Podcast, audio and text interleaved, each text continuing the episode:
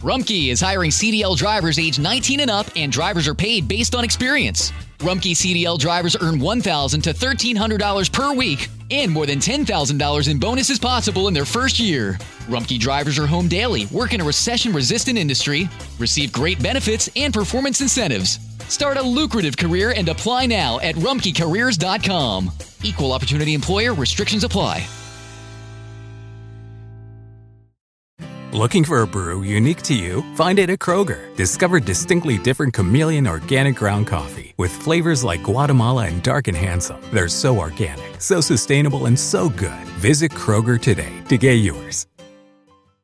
La apatía espiritual es un mal que afecta a algunos creyentes y lo peor del caso es que muchos no se dan cuenta.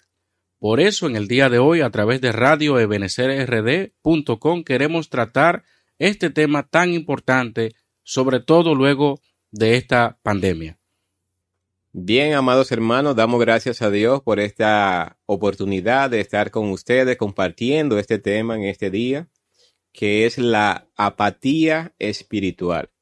Y es importante iniciar con la definición del origen de esta palabra en el idioma griego, que significa apateia, cuya palabra eh, se divide y encontramos el prefijo a, que hace referencia a no o sin, y la palabra patos, que significa emociones, sentimiento. Y la, el sufijo final es ia, que habla de lo que es la cualidad. Por eso, cuando hablamos de apatía, estamos hablando de una persona que no tiene, no tiene sentimiento o que no está en un estado de ánimo idóneo o normal, podemos decir.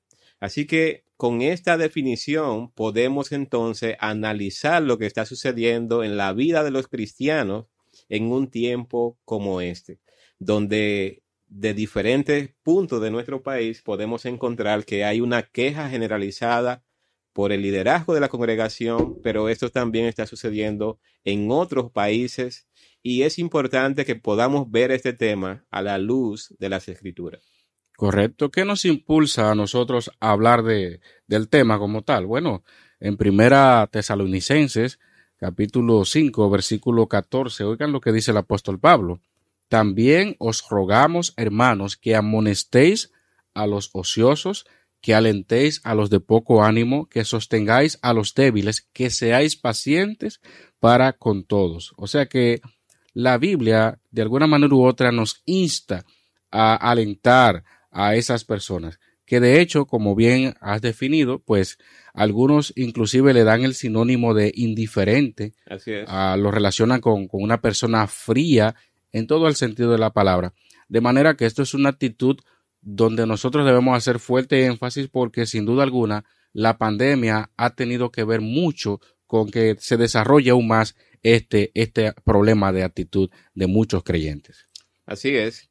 Bueno, Smiling, podemos mirar un poco cuando inicia la pandemia cómo era sumamente necesario que las personas se abstuvieran de congregarse o de tener aglomeración de muchas personas por un tema de que había mucho desconocimiento de la pandemia como tal, del virus como tal.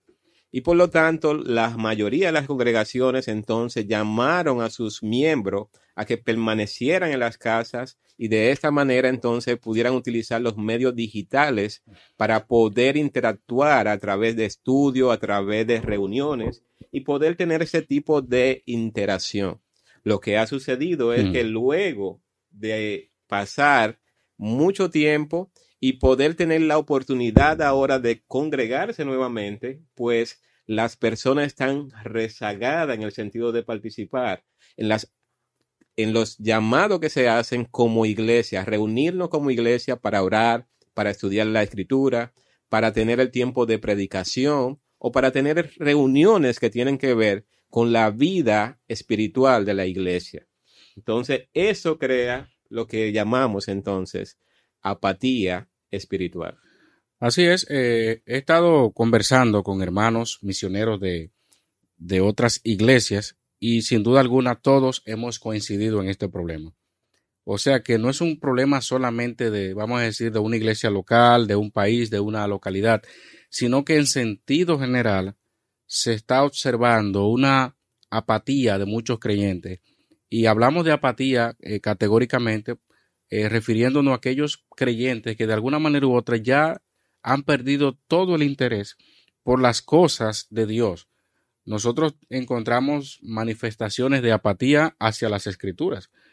O sea, el, el, leer la escritura, que es algo fundamental en nuestra relación con el Señor, porque es lo que nos instruye de cómo nosotros debemos de andar, y de repente encontrar un cristiano que diga, bueno, ya hace tiempo que yo dejé de leer la Biblia. Pero lo triste de esto es que ya se ve como algo simple, normal. O sea, no, yo dejé de leer la Biblia. Eh, y ese, esa sensación, esa pasión que quizás tenía hace un tiempo ese creyente, ya no la, no la tiene.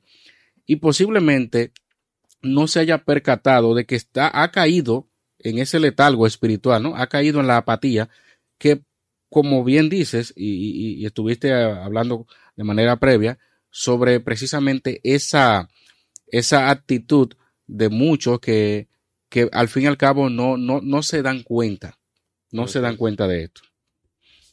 Entonces es un estado de ánimo que las personas tienen, poseen, pero a la vez no admiten que pueden estar en este estado espiritual de apatía.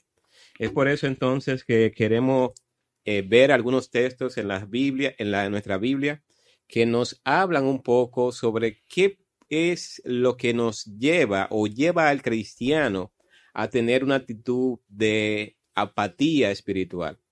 ¿Cuáles son esos aspectos que son importantes atender para nosotros darnos cuenta que hemos caído en apatía espiritual o qué debemos entonces hacer para nosotros salir de ese letardo espiritual? Así que eh, es parte de lo que queremos ver en el día de hoy y le pedimos a cada uno de ustedes que pueda comentar, eh, dar sus opiniones en la medida que está escuchando el desarrollo de este tema.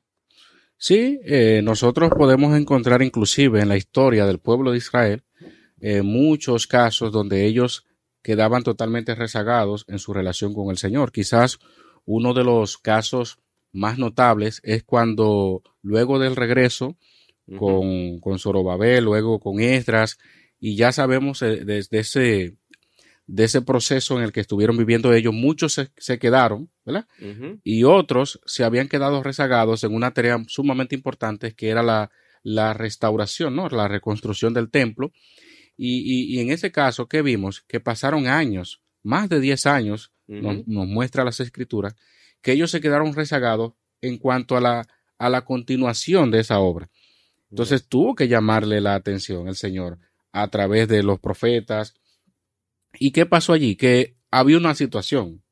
Y es lo que me llama la atención. Quiero leer este texto porque en el libro de Ageo, que fue uno de los que Dios usó para advertir al pueblo y decirle a ellos que estaban mal. Dice allí, estoy leyendo Ageo capítulo 1, voy a leer algunos de estos versículos. Dice, entonces vino palabra de Jehová por medio del profeta Ageo diciendo, es para vosotros tiempo, para vosotros de habitar en vuestras casas artesonadas y esta casa está desierta? Pues así ha dicho Jehová de los ejércitos, meditad bien sobre vuestros caminos, sembráis mucho y recogéis poco, coméis y no os saciáis, bebéis y no quedáis satisfechos, os vestís y no os calentáis, y el que trabaja a jornal recibe su jornal en saco roto.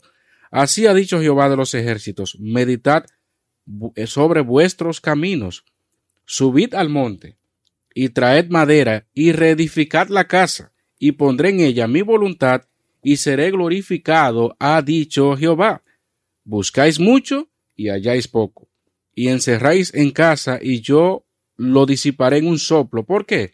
Dice Jehová de los ejércitos, por cuanto mi casa está desierta y cada uno de vosotros corre a su propia casa. Quizás pudiéramos leer el texto completo, pero ese caso nos da a nosotros un panorama hasta qué punto podemos llegar en la apatía. Así es. Pero lo, ¿cuál es la situación que vemos en ese pasaje? que ellos estaban rezagados en cuanto a las cosas espirituales. Sí, claro que sí. Había una apatía en cuanto a Dios, en cuanto a la obra, pero en cuanto a sus casas artesonadas, no había ningún tipo, ningún tipo de apatía. O sea, ahí había toda diligencia, que de hecho es lo que vemos en muchos creyentes también hoy. Sí, claro. Por, eso estamos hablando de apatía espiritual, porque no quiere decir que sea una apatía en todo el sentido de la palabra, sino en las cosas que tienen que ver con el Señor. Así es. De hecho, Smiling, en la medida que las personas se alejan de alimentarse espiritualmente, de tener comunión, de compartir la palabra, en esa misma medida entonces surgen otras cosas que van a ocupar ese tiempo que le pertenece al Señor, que le pertenece a la obra del Señor y que por lo tanto le va alejando poco a poco sin que se dé cuenta. Y es importante entonces nosotros meditar en, este tema, en este día uno de los aspectos que podemos ver en las personas cuando caen en un, estado como este de rebeldía espiritual, de que no busca a Dios, de que todo le parece lo mismo, de que no hay ánimo pronto para las cosas del Señor, tiene que ver mucho con lo que nosotros encontramos, la actitud que tiene el faraón cuando Moisés y Aarón van delante de él por primera vez a presentarle la necesidad de que dejaran ir a su pueblo. Así es. En el capítulo 5 nosotros encontramos los versículos 1 y 2. Dice después Moisés y Aarón entraron a la presencia de Faraón y le dijeron, Jehová, el Dios de Israel, dice así, deja ir a mi pueblo a celebrarme fiesta en el desierto. Y Faraón respondió, ¿quién es Jehová para que yo oiga su voz y deje ir a Israel? Yo no conozco a Jehová, ni tampoco dejaré ir a Israel. Este tipo de actitud de manera silenciosa puede ser la que muchos cristianos llegan a tener, que no reciben la amonestación del Señor, que no conocen precisamente al Dios soberano, eterno, al cual ellos han creído, pero que en este momento se encuentran totalmente ajeno a lo que es la voluntad de Dios y de su persona. En un tiempo de dificultad como este, el, nuestro refugio único y exclusivo debe de ser el Señor y dedicar tiempo para conocer cómo Dios actúa en medio de situaciones como esta es una tarea cristiana, es una tarea de cada creyente. En lugar de eh, alejarse de la comunión, de estar buscando las cosas del Señor, es un tiempo precioso para conocer mejor a nuestro Dios, a nuestro Señor y Salvador. ¿Qué relación tiene la pandemia con la apatía espiritual. Es cierto, sabemos que es una situación que se da hasta en las mejores iglesias. Pero eh, ahora con la pandemia podemos decir que de alguna manera u otra se ha intensificado. Se ha intensificado, como bien decía hace, hace un momento, eh, con respecto a que eh, muchas iglesias tomaron medidas de lugar para que los miembros no tuvieran que salir y obviamente evitar el contagio. Pero ¿qué ha pasado? Que muchos se han acomodado a ese sistema y no consideran como una apatía ya, sino que bueno, es que ya la iglesia no necesariamente hay que ir, ya no, no son cuatro paredes, o sea, a mí me pueden mandar el estudio bíblico por WhatsApp, como dicen muchos. Eh, yo, a mí me gusta, de hecho, a mí me encanta escuchar las transmisiones de mi iglesia, es una bendición. Pero, ¿qué se esconde detrás de eso? Bueno, quizás pudiera aparentar que hay un interés pero por otro lado, pudiera reflejar claramente de que estamos envueltos en otra cosa. Entonces, debemos de tener mucho cuidado, hermanos, si en algún momento caemos en ese pecado, porque es algo que entra eh, sutilmente en nuestra vida y se convierte inclusive hasta ya parte de nuestro estilo de vida. Ese es un problema de la apatía, sobre todo de la apatía espiritual. Hay creyentes que ya, por ejemplo, el predicar la palabra a un inconverso o a cualquier persona, lo ven como algo opcional. Sí. O sea, yo no creo que haya que estar todo el tiempo predicándole a la gente. Al final, Dios sabe quién se va a salvar, quién se va a convertir. Y de hecho, hay personas que son difíciles. No.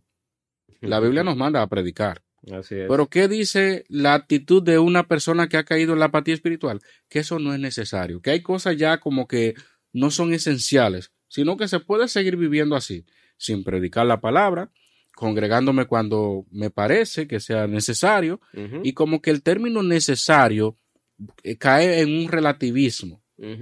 Cuando la Biblia habla de que hay cosas que son apremiantes y que no podemos realmente negociarla con nadie ni con nada. Así es. En la medida entonces que el hombre se aleja de Dios, Smiling, de tener esa comunión con Dios y con su pueblo y de tener esa interacción espiritual que es tan necesaria en nuestras vidas, en esa misma medida entonces vemos que se cae en lo que es esa apatía por falta de conocimiento de Dios, pero también por falta de discernir la voz de Dios. Muchos creyentes que puedan ser llamados y ser amonestados ahora mismo porque no asisten a las reuniones, porque no participan, toman una actitud a, a la defensiva, en el sentido de que no sienten eh, el llamado a ser disciplinado o corregido en ese tipo de práctica y lo que ven es como una afrenta, lo ven como una ofensa más bien y no ven realmente cuál es Se su situación espiritual. Muchas veces lo que pueden buscar muchos argumentos para justificar sus ausencias e incluso aludir al tema de la salud, que no es saludable reunirse o participar en unas que otras actividades que convoque la congregación. Sin embargo, nosotros tenemos que tener discernimiento de la palabra de Dios y poder discernir también cuándo es propicio hacer una cosa y cuándo es propicio no hacerla. Y en ese sentido, entonces, eh, encontramos creyentes que no pueden discernir la voz de Dios en la amonestación, en el llamado de atención que se le hace y en la convocatoria que hace la iglesia y las necesidades que hay en el pueblo de Dios. Tenemos un texto en 1 Samuel capítulo 3, que es cuando Samuel, siendo un niño, está en el templo y allí del versículo 7 en adelante dice que Samuel se, se acuesta y escucha que le llaman. Samuel se dirige entonces a donde Elí, quien le dice que no es, él no lo había llamado. Sin embargo, sabemos que esto se repite una y otra vez. Y dice en el versículo 8, Jehová pues llamó la tercera vez a Samuel, y él se levantó y vino a Elí, y dijo, heme aquí, ¿para qué me has llamado? Entonces Elí, que Jehová ya entendió Elí que Jehová llamó, llamaba al joven. Y dijo Elí a Samuel, ve y acuéstate, y si te llama, dirá, habla Jehová que tu siervo oye. Así fue Samuel y se acostó en su lugar. Y vino Jehová y se paró y llamó como las otras veces, Samuel, Samuel. Entonces Samuel dijo, habla porque tu siervo escucha. Algo que me llama la atención, Smiley, es Ujú. que él está sirviendo eh, en el lugar de, de- de reunión. Él está sirviendo allí con alguien que es el profeta de Dios, el sacerdote de Dios, el intercesor de Dios para con el pueblo. Sin embargo, Samuel no sabía discernir la voz de Dios. Y en medio de ese desconocimiento que él tenía, como dice el versículo 7, que él no había conocido aún a Jehová, ni la palabra de Jehová le había sido revelada, entonces él no tenía eh, cómo poder discernir si era la voz de Dios o si era Sí. la voz de Elí. Yo creo que algo Entiendo. similar sucede en el día de hoy con muchos cristianos que no pueden discernir cuándo es propicio y cuándo no es propicio, cuándo tenemos que abstenernos de reunirnos y cuándo tenemos que diligentemente buscar hacer la obra a la que hemos sido llamados como cristianos. Así es. eh, otras de las posibles causas que pudiéramos mencionar dentro del contexto de una persona que ha, perdido todo el interés por las cosas del Señor, me gustaría leer este famoso texto que se encuentra en Mateo capítulo 13, versículos 24 al 30, la famosa parábola del trigo y la cizaña, ¿no? Dice, les refirió otra parábola diciendo, el reino de los cielos es semejante a un hombre que sembró buena semilla en su campo, Pero mientras dormían los hombres, vino su enemigo y sembró cizaña entre el trigo y se fue. Y cuando salió la hierba y dio fruto, entonces apareció también la cizaña. Vinieron entonces los siervos del padre de familia y le dijeron, Señor, Mm. ¿no sembraste buena semilla en tu campo? ¿De dónde pues tienes cizaña?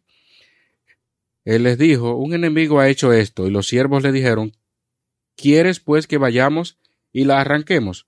Él les dijo, no, no sea que al arrancar la cizaña arranquéis también con ella el trigo, dejad crecer juntamente lo uno y lo otro hasta la siega, y al tiempo de la siega yo diré a los segadores, recoged primero la cizaña y atad en manojos para quemarlas, pero recoged el trigo en mi granero. Esto es una palabra que dice claramente y establece de que aún dentro del pueblo de Dios van a haber personas que no son. Así es. Al final, cuando el Señor llame a los que son suyos y envía a sus ángeles, como dice el texto, a separar los unos de los otros.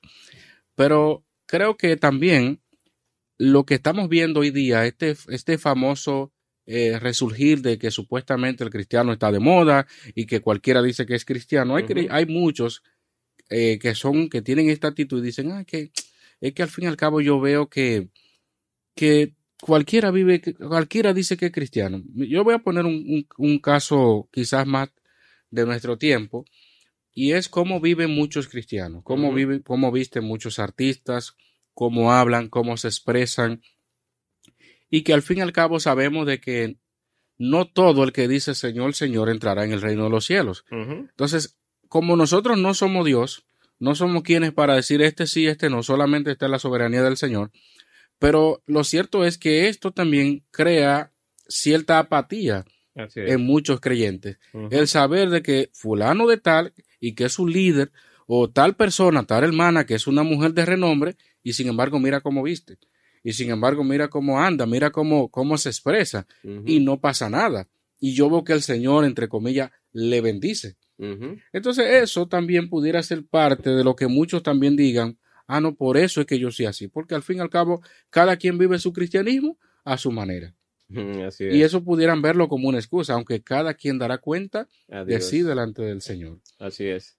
Algo, algo, Smiling, también que podemos decir que genera este tipo de comportamiento, la apatía espiritual, eh, tiene que ver también con una rebeldía abierta en contra de Dios y de su voluntad. Nosotros cuando vamos a las escrituras en el Antiguo Testamento vemos a un profeta como Jonás, que Dios le da la encomienda de ir a Nínive y predicar el evangelio. Sin embargo, sabemos lo que hace Jonás, que en lugar de ir a Nínive, se va a un lugar opuesto a Nínive y huye de, según él, de, de, de ir a hacer lo que debe de hacer. En ese sentido, vemos entonces que Dios levanta una tempestad, lanzan a Jonás, lo traga a un gran pez y luego entonces Dios lo comisiona otra vez para que vaya a Nínive. Uno diría, bueno, ya Jonás se arrepintió, ya Jonás cambió, ya Jonás sí sabe quién es Dios, porque él lo confesó cuando estaba en el vientre del gran pez. Y vemos que después de tres días, entonces vomina- vomitado en tierra, Dios le da la comisión nuevamente para que vaya y predique a Nínive. Sin embargo, nosotros vemos que Jonás va, predica a Nínive, el pueblo se arrepiente y la reacción que tiene el profeta de Dios es, estoy eh, reverde, apesadumbrado, estoy decepcionado, podría decir incluso Jonás, de que Dios haya hecho algo que él no quería que Dios hiciera. Muchas personas en un tiempo como este eh, se pide oración por los enfermos y vemos personas que aunque las personas oren, si está en la soberana gracia de Dios salvarlo, pues Dios lo va a salvar. Pero si está en la soberana gracia de Dios también llevarse a esa persona, pues Dios es soberano. Así es. No debe esto afectar nuestra relación con Dios y crear esa apatía de que como Dios no hizo lo que yo quería, pues entonces yo estoy ajeno a, a lo que es suyo, a lo que es su iglesia, a lo que es espiritual. Así que mucho cuidado, hermanos, con caer en ese tipo de apatía espiritual por dem- demandar de Dios lo que usted entiende que Dios debe de hacer, cuando todos sabemos que Dios es soberano y lo que Él permite en nuestras vidas, en nuestra familia, es lo mejor, aunque en el momento no lo entendamos de esa manera. Así es. Quizás otra, otra de las supuestas excusas que se ponen con respecto a, a la razón por la que yo estoy en esa situación, en ese estado, en esa apatía, quizás sería la maldad. Recuerda ese famoso versículo de Mateo 24, versículo 12, donde dice, por haberse Multiplicado. multiplicado la maldad, el amor de muchos se enfriará y, y, y, y te enfrenta con esa palabra. Bueno, la Biblia misma lo dice, o sea, Hay mucha la- maldad. hay mucha maldad en este mundo y de verdad que aunque uno no quiera, eh, uno cae en eso, pero porque la idea es que no es pecado, la idea es que ese desinterés por las cosas de Dios es algo hasta normal y hasta natural.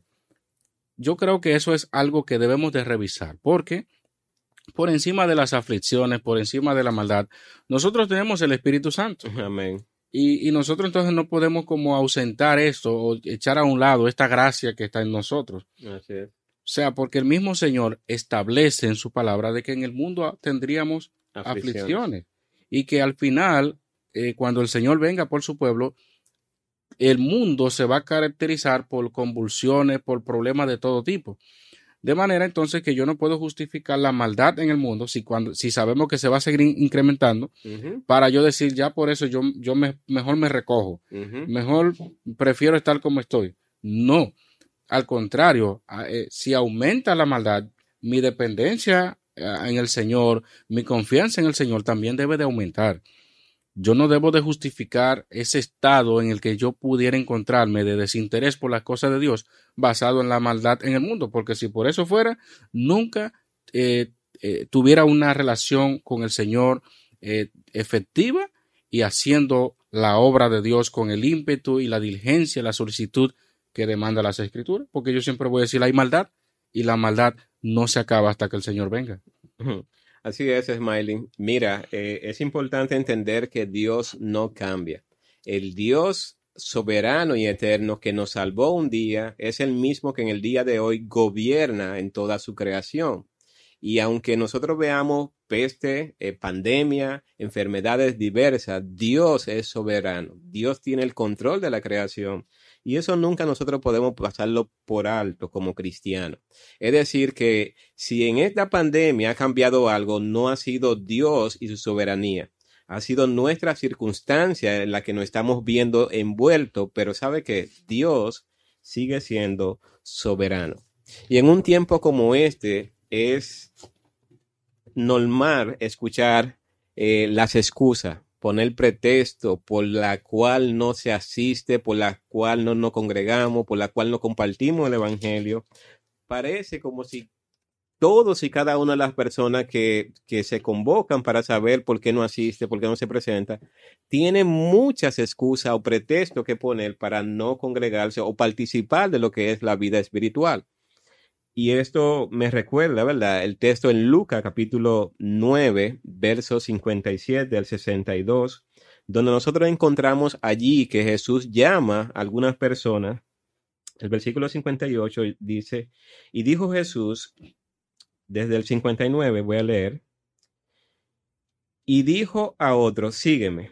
Y él dijo, Señor, déjame que primero vaya y entierre a mi padre. Jesús le dijo, deja que los muertos entierren a sus muertos, y tú ve y anuncia el reino de Dios. Entonces también dijo a otro, dijo otro, te seguiré, Señor, pero déjame, despe déjame que me despida primero de los que están en mi casa. Y Jesús le dijo, ninguno que poniendo su mano en el arado mira hacia atrás es apto para el reino de Dios.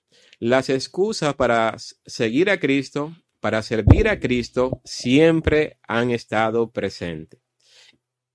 Y más cuando nosotros le damos más importancia a algunas cosas que precisamente servir a Cristo o vivir para Cristo.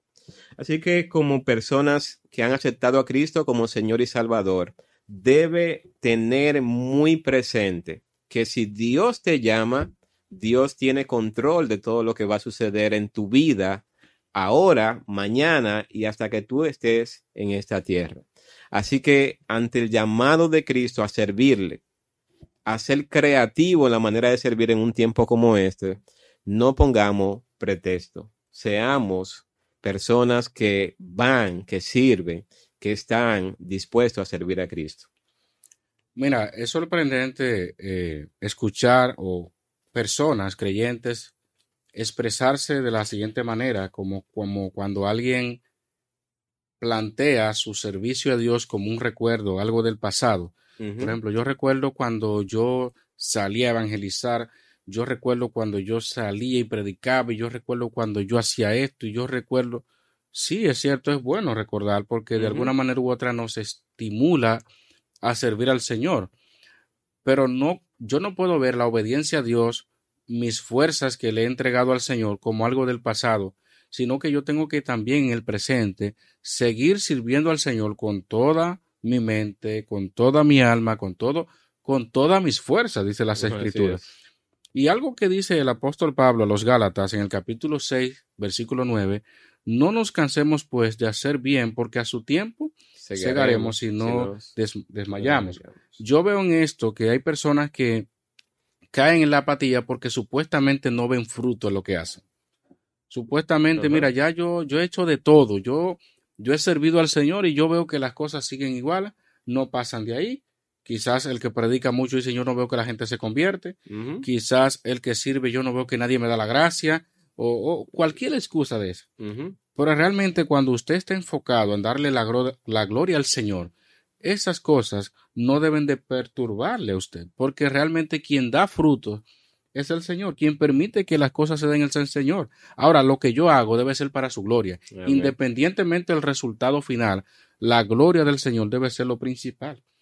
Pero ¿qué está pasando con muchos creyentes que ya tienen su recompensa? O sea, si yo sirvo sobre la base de que necesito que las personas me reconozcan, me saluden, me den un, un, un, un certificado, diríamos, me den un reconocimiento público. Si eso es lo que yo busco, entonces yo debo de revisar mi intención.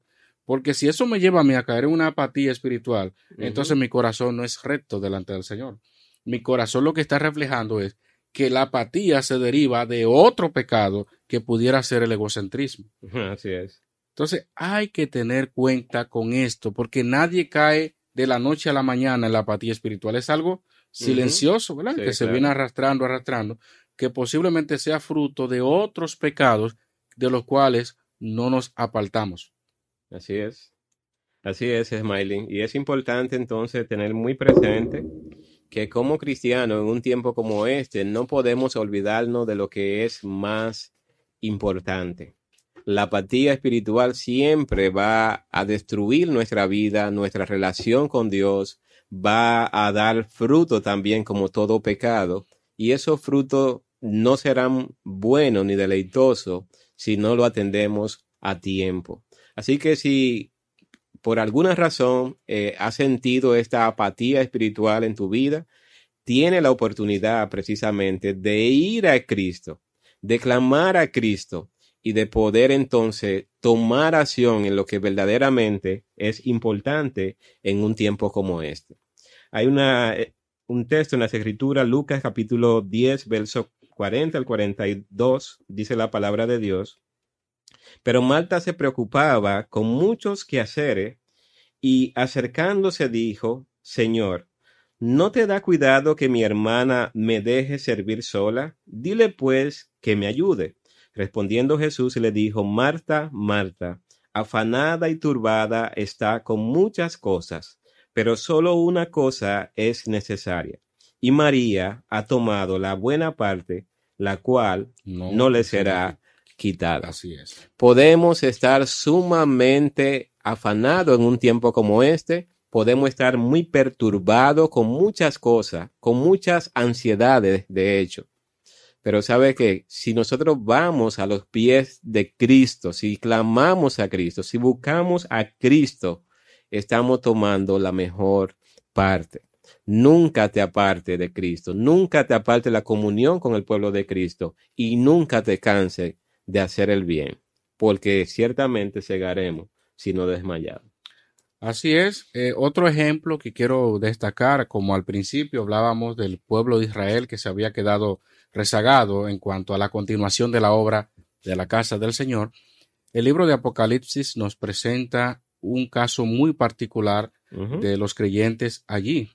miren lo que dice el texto y lo voy a leer directamente en, en Apocalipsis capítulo 3.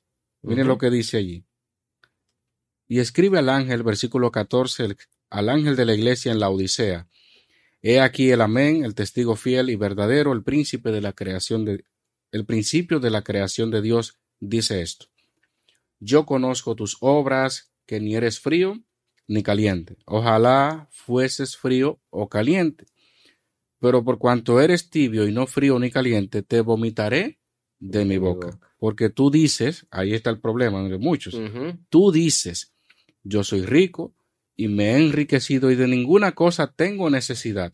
Y no sabéis que tú eres, y no sabes que tú eres un desventurado, miserable, pobre, ciego y desnudo. Por tanto, yo te aconsejo que de mí compres oro refinado en fuego para que seas rico y vestiduras blancas para vestirte y que no se descubra la vergüenza de tu desnudez y unge tus ojos con colirio para que veas la falta de visión, ¿no? Sí. Yo reprendo y castigo a todos los que amo. Sé pues celoso y arrepiéntete. He aquí yo estoy a la puerta y llamo, el famoso versículo, si alguno oye mi voz y abre la puerta, entraré a él y cenaré con él y él conmigo. Al que venciere, le daré que se siente conmigo en mi trono, así como yo he vencido y me he sentado con mi Padre en su trono. El que tiene oído, oiga lo que el Espíritu dice a las iglesias. ¿Qué estamos viendo allí? El famoso caso de los creyentes de la Odisea que se creían que estaban bien y al fin y al cabo estaban mal delante del Señor. Tanto así que la ilustración que se presenta es el Señor tocando afuera. Y eso habla de que no había una comunión con el Señor. Cuando el Señor tiene que estar afuera tocando, para que le abran, dice, y cenaré con él y él conmigo, habla de que hace tiempo ellos habían perdido esa comunión con el Señor. Un texto que lo usamos mucho para predicar, pero que tiene un contexto de una iglesia que había perdido el interés, que había caído precisamente en la apatía. Sí, claro. Ni frío ni caliente. O sea, no había un interés en las cosas de Dios. Y lo triste del caso es que el texto plantea que ellos decían, hay un acto de presunción allí. Sí, claro dice, tú dices que eres rico, que tienes esto, que tienes los... Y al fin y al cabo Dios te ve tal y como es. Así es. Delante de los hombres hay creyentes que aparentan ser o que están muy bien, pero delante de Dios todas las cosas están desnudas, de manera que no podemos engañar a Dios y no podemos vivir engañándonos nosotros mismos. Pidámosle perdón a Dios. El texto dice arrepiéntete. O sea que no es algo que Dios no le pasa tampoco paño tibio eso. Dios no dice, ay, pero es que ustedes eh, qué pena que son fríos, que no están ni fríos ni calientes. Eh, eso es terrible, esa tibiez. No, no, no. Arrepiéntete. Yo te aconsejo, dice Dios, que te arrepientas. Así es. Porque lo que viene no es sencillo. Cuando Dios vomita a alguien, horrenda cosa es caer en eso. Bueno, Smiley, es muy cierto cómo eh, el cristiano puede estar en un estado de apatía espiritual y percibirse a sí mismo como alguien que está bien. Está bien. Es decir, que no le molesta lo más mínimo eh, el ausentarse, el no participar de las cosas espirituales, de la congregación, del pueblo de Dios, de orar, de buscar a Dios en su palabra. Y no le pasa nada, es decir, yo estoy bien. Y más aún, eh, entender que ya eh, él está completo. Él logró todo lo que quería lograr, como quien dice, en su vida y en su relación con Cristo, con Dios. Pero es importante eh, entender, hermanos, que tenemos mucho, que, mucho trabajo que hacer en la fe.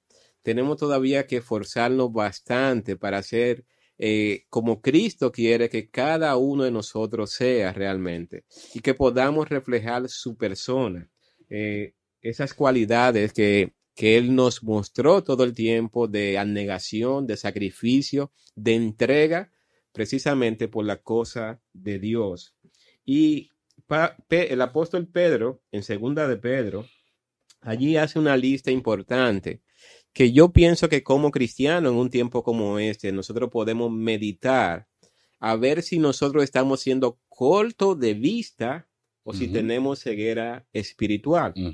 Allí dice en el capítulo 1 de segunda de Pedro, vosotros también poniendo toda diligencia, por esto mismo añadid a vuestra fe virtud, a la virtud conocimiento, al conocimiento dominio propio, al dominio propio paciencia, a la paciencia piedad, a la piedad afecto fraternal y el afecto fraternal amor.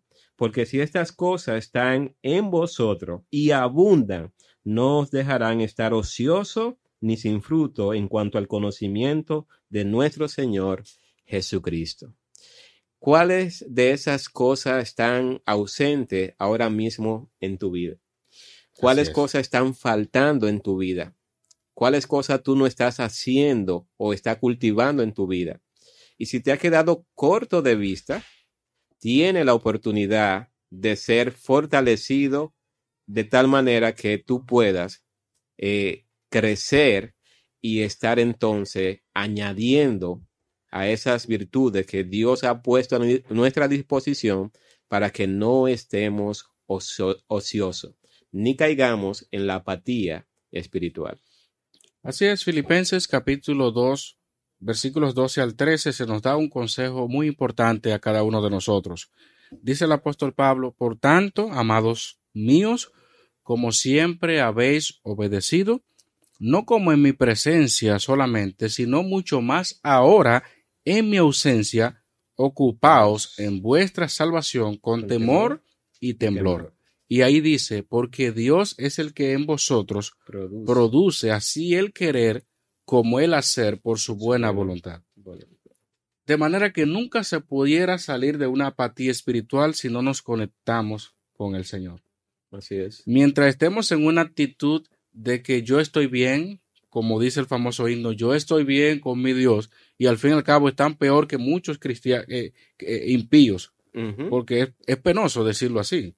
A veces ustedes ven impíos que, que les encanta y se animan, y usted le dice, vamos a la iglesia, más fácil que un cristiano en, en apatía. Pero ¿qué pasa? Si Dios es el que en nosotros produce el querer como, como el hacer por su buena voluntad, ¿a quién yo debo de acudir? ¿A quién yo le debo de pedir que me fortalezca cada día para hacer su obra? Es al Señor. No podemos negar de que humanamente hablando hay cosas que nos afligen, hay cosas que nos afectan emocionalmente hablando. Pero de ahí a que esto me lleve a caer una apatía y que eso se convierta en un estilo de vida, entonces ya yo estoy en el terreno donde Dios me está diciendo, mira, arrepiéntete, sal de ahí, porque aunque tú quieras justificar la, la apatía, aunque tú quieras decir ya al fin y al cabo todo es lo mismo, no estás bien delante de Dios. A la luz de las escrituras, la Biblia dice que hay que arrepentirse. De hecho, a los hermanos allí de Éfeso, en, la, en el libro de, de Apocalipsis, también se le dice lo mismo. O sea, ¿qué habían perdido el- su- ellos? Su, Su primer, primer amor. amor. ¿Y cuál fue el consejo que se le dio? Arrepiéntete. Arrepiéntete. Porque delante de Dios, no importa si tenga o no tenga el interés, delante de Dios, cuando nosotros nos apartamos y le ponemos más empeño a las cosas del mundo, a las cosas seculares, entonces es como es, un reflejo de nuestro corazón. Es. Donde está nuestro tesoro, allí estará nuestro corazón. Si a mí lo que me interesa son la, la, la farándula, los deportes, las películas y todas estas cosas, quizás ahí yo no tengo ningún tipo de, de re- no, me, no me quedo rezagado en eso. Al contrario, yo soy muy diligente para buscar la última película, soy diligente para ir a viajar hasta otro pueblo si es posible, para compartir con mis amigos, pero yo no soy capaz de acercarme a la iglesia local donde Dios me ha puesto. Entonces, eso es algo que hay que revisarlo, porque delante de Dios no es otra cosa que pecado. Así es. Estamos en un tiempo entonces que podemos meditar. La escritura nos llama continuamente a examinarnos a nosotros mismos, a examinar, a mirar hacia adentro nuestro para ver en qué estado espiritual nosotros nos encontramos. Y es a través de la obra que hace el Espíritu Santo que nosotros podemos ver cómo estamos nosotros en nuestra relación con Dios. Así que un tiempo como este no es tiempo de estar en esa apatía espiritual. Es un tiempo donde hay muchas necesidades y como el pueblo de Dios necesitamos personas dispuestas a creer en Dios, pero a mostrar la bondad de Dios en un tiempo de tanta aflicción y angustia y desesperanza. Necesitamos llevar un mensaje, pero necesitamos empezar por ti que eres el llamado a servir a Cristo y a glorificar su nombre. Cada uno de nosotros tiene un llamado específico donde Dios nos ha puesto. ¿Qué vamos a hacer entonces si persistimos en esa actitud? Dejamos no solamente de crecer, sino que también dejamos de lo que Dios nos ha dado, ponerlo al servicio de los demás. Dios no nos inserta a nosotros en su cuerpo para quedarnos estáticos y para producir una enfermedad en el cuerpo por no funcionar correctamente. Dios nos ha puesto, como dice Pablo, para que según la actividad propia de cada miembro, el cuerpo reciba su crecimiento. De manera que si yo no estoy haciendo la obra de Dios, si yo no estoy cumpliendo el rol para el cual Dios me ha dejado aquí en la tierra, ya eso de por sí solo es pecado. De manera que no permitas que la apatía te robe la bendición de servir a los demás. No permitas que tu manera de pensar de que todo está bien, eh, también quizás decir que la maldad eh, ha crecido mucho, quizás decir que, que hay mucha cizaña y que hay muchos que no son cristianos y otros sí, y uno no sabe qué hacer. No hmm. permitas inclusive que ese pensamiento que el enemigo nos trae a la, a la, mente de que, bueno, yo no tengo fruto y al final yo veo como que nada tiene buenos resultados. Nada de eso tiene valor delante del Señor. Lo más importante es que todo lo que hagas, no importa lo que sea, hazlo de corazón con todas tus fuerzas para darle la gloria al Señor Jesucristo. Para salir de la apatía necesitamos hombres y mujeres comprometidos con Cristo, hombres valientes, que tomen estas palabras que dice Josué 1.9. Mira que te mando que te esfuerce y seas valiente. No temas ni desmaye, porque Jehová tu Dios estará contigo en donde quiera que vayas. Si nosotros eh, ponemos nuestra confianza en Dios, si le pedimos para hacer su voluntad, Él nos da la fuerza, la capacidad y abre puertas precisamente para nosotros servirle y ser un instrumento para la gloria de Jesucristo. Así que salgamos de ese confort que ha dado la pandemia y vayamos a hacer la obra que tiene una consecuencia eterna en las personas que nos rodean y coronas eternas también tendremos cuando estemos con nuestro Señor. Muchas gracias y que Dios les bendiga a cada uno de ustedes. There's a new way to sell your home. Orchard. Orchard makes you a cash offer for your home. But when your home sells for more, you keep the difference. That's right. You no longer have to choose between an easy home sale or getting the best possible price for your home. And getting started is easy. Just enter your address at orchard.com and skip home listing hassles. If you're thinking about selling or just curious what Orchard would pay for your home, get a no cost, no obligation offer at orchard.com. Orchard.com. Nada es más importante que tu familia, así que ¿no se merecen lo mejor? Eggland's Best te brinda un mejor sabor y nutrición. En comparación con los huevos ordinarios, Eggland's Best te ofrece 10 veces más vitamina E, 25% menos de grasa saturada y 6 veces más vitamina D, junto con ese sabor delicioso y fresco de granja que a ti y a tu familia les encanta. Todos queremos lo mejor para nuestras familias, entonces, ¿por qué no los mejores huevos? Porque la manera en que tú cuidas a tu familia no tiene nada de ordinario, solo Eggland's Best. Mejor sabor, mejor nutrición, mejores huevos. Hello, beautiful. I'm Amy Errett, founder of Madison Reed, a hair color company I named after my daughter. Experience gorgeous, lasting, high quality hair color made with ingredients you could feel good about, with consistent results every time. It's easy to find your perfect shade. Book a complimentary video hair color consultation with a licensed colorist on madison reed.com and get 10% off plus free shipping on your first color kit. Use code RADIO10. That's code RADIO10